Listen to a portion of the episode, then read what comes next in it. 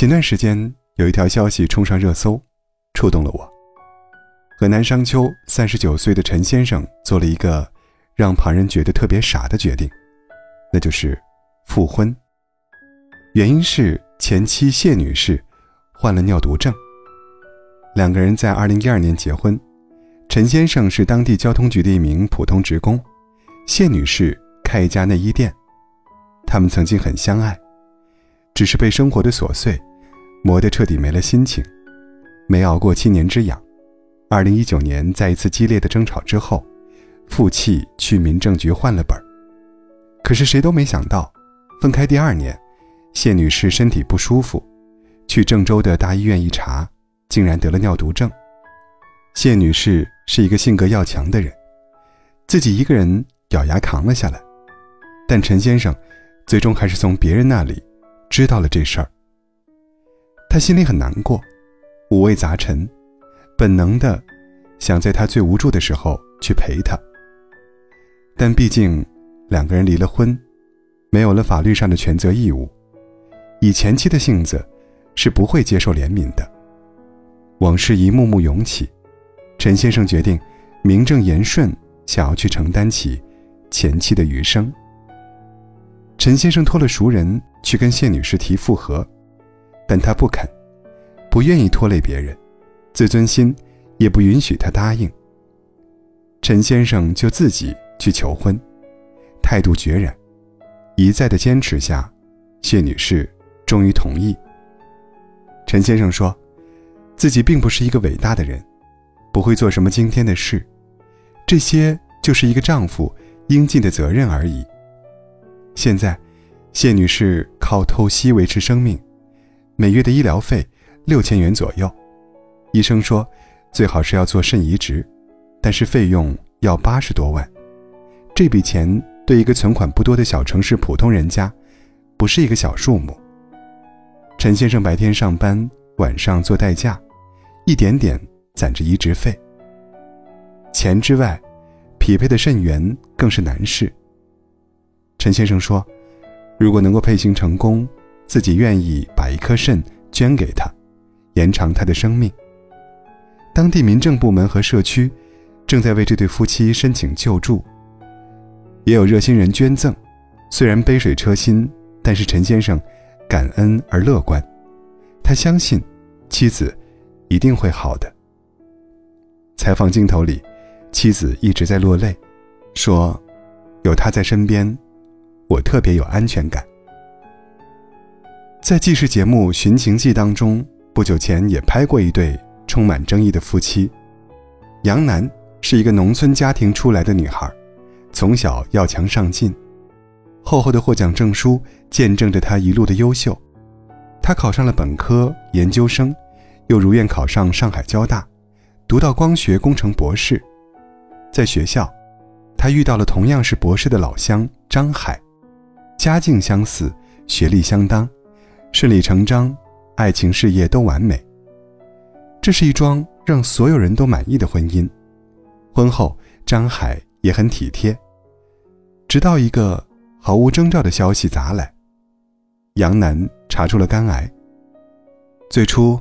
张海照顾还算细心，为妻子看病还借过钱，杨楠很感动。但五年了，杨楠的病情没有好转迹象，反而严重了。这几年，丈夫对她的态度也一天一天冷却，直至凝固。她开始玩消失，联系不上，每个月会打过来两三千块钱医药费，到了近两年，连医药费。也不掏了。杨楠最难过的是，丈夫根本不是走投无路，他如今在一所高校担任副教授，虽然不是大富大贵，至少收入稳定。变了的是心。张海对病恹恹的妻子开始变得不耐烦，甚至恶意诅咒他：“快点去死。”最终，杨楠求助了电视台，才跟已经。有名无实的丈夫见了一面。面对节目组的镜头，张海说：“自己并不是一个冷漠无情的人。离婚导火索是过年的时候回老家，大年初一，母亲喊妻子吃饭，妻子说身体难受不想吃，母亲就唠叨了他几句，妻子突然发火，不管不顾回了娘家。张海老家的规矩是，年初一回娘家遭人笑话，觉得他伤了自己和父母的面子。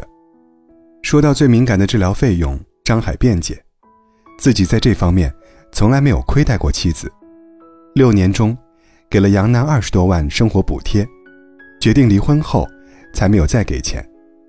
对于这个说法，杨楠并不认同。那二十万当中，包括这些年夫妻俩的日常生活开支，真正属于治疗费用的部分，也就四万多元。这几年治病花了三十多万。基本是父母和哥哥辛苦打工挣的，拿来补贴了自己。大年初一回娘家事件，杨楠说，当时自己不舒服，只想躺着，可是婆婆不肯饶过，一直在絮叨。这件事不是离婚的真正原因，真正原因是那么赤裸，换肝要八十万，丈夫不想再花钱了。你会发现，在两个人口中，一件事情。可以被描述的那么不同。张海也有他的委屈，父母已经七十多岁，早就想抱孙子，自己也四十多岁了。杨楠的病看不见希望，总不能到最后人财两空啊。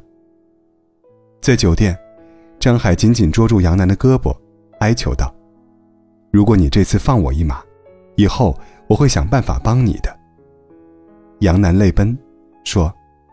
我只记住我们在一起时候的好，不想拖累你。我没有那么歹毒，但我想活着。虽然不能活得像你这么五彩斑斓，不能学以致用。动情处，张海把杨楠抱进怀里。你以为小团圆了吗？不，短暂的情感爆发之后，张海以川剧变脸的速度直戳老问题，要离婚。杨楠也瞬间恢复冷静。以自己现在的身体状况，不会草率离婚。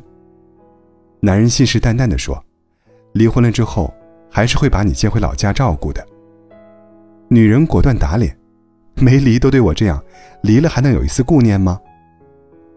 这场拉锯战没有结局，疲惫至极的杨楠同意离婚，条件是张海帮自己还清债务，治疗费加信用卡账单，一共五十万。张海权衡许久，说自己最多承担三十万，共识还是没达成。旧日的恩爱夫妻决定走最后一步，那就是诉诸法律解决。这两个故事放在一起看，心情复杂翻倍。有人说，如果我是那两个患病的女主，不会苦苦挽留，也不会同意前夫复婚的请求，不拖累别人，毕竟。不管人生曾经怎样繁华或落寞，终归有一段路是要自己走的。而我，既赞同这个观点，也理解那两位女主。徘徊在疾病和死亡的边缘上，谁也不敢保证自己依然有活蹦乱跳时的骨气和心劲儿。趋利避害，求生未死，是人性最低处的本能。如果患过病，失过业。遇过坎儿，求过人，多少都体会过妥协的滋味。有句话说：“久病才知谁爱你，身醉才知你爱谁。”当生老病死的铁骑踏过，那些深夜酒醉时念过的名字，情绪起伏时拨出的电话，都变得轻飘飘，毫无分量。谁肯守在你病床前，端水喂饭？取药交费，才是感情真刀真枪的考核。山东省立医院器官移植肝胆外二科主任刘军讲过这么一段见闻：他从医的几十年，鲜少碰到丈夫给妻子捐肝的病例。一般来说，父母给孩子捐的多，孩子给父母捐的，兄弟姐妹、夫妻之间捐的都比较少。再画个重点，夫妻间。是妻子捐给丈夫的多。这位资深医生发出这样的感慨，是在刚主刀做完一场手术后，从一个男人身上切取约四百八十克肝脏，移植到妻子体内。女患者四十七岁，丈夫五十岁，相濡以沫多年，是夫妻，更是亲人。虽然这对夫妻的情况在数量上占绝对少数，但还是让人真切被感动。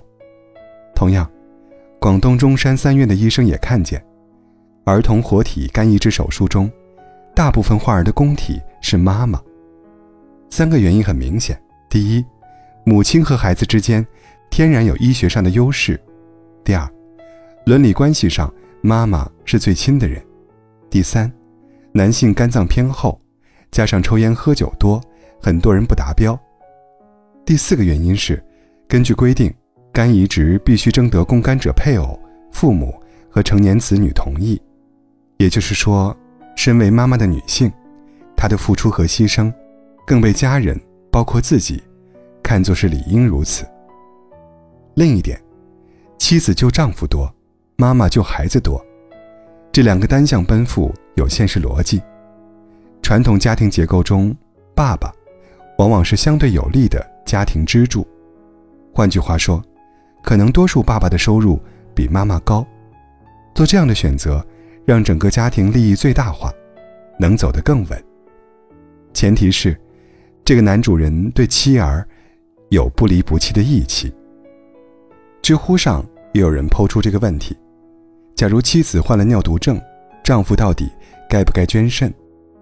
有位网友的回答很理性：“我如果是妻子，我不会同意用丈夫的肾，因为，假如妻子生病不能劳累，丈夫是健康的，那很多事可以丈夫来做，不管是赚钱养家，还是洗衣做饭。如果丈夫捐了肾给妻子，那么家里两个人都不能太劳累，损失更大。我情愿丈夫是健康的。”做这做那，我可以等另外匹配的肾源。啰嗦了这些话，是希望表达清楚，而不是落入骂男人薄情的坑。事关生死，每一个选择都不容易。不管是义无反顾救爱人的孤勇，还是综合考量顾全家的理性，都不该被骂，都值得敬意。不耻的，是分明有能力握紧你的手。却冷漠放弃，还冠冕堂皇为自己找一个借口的人。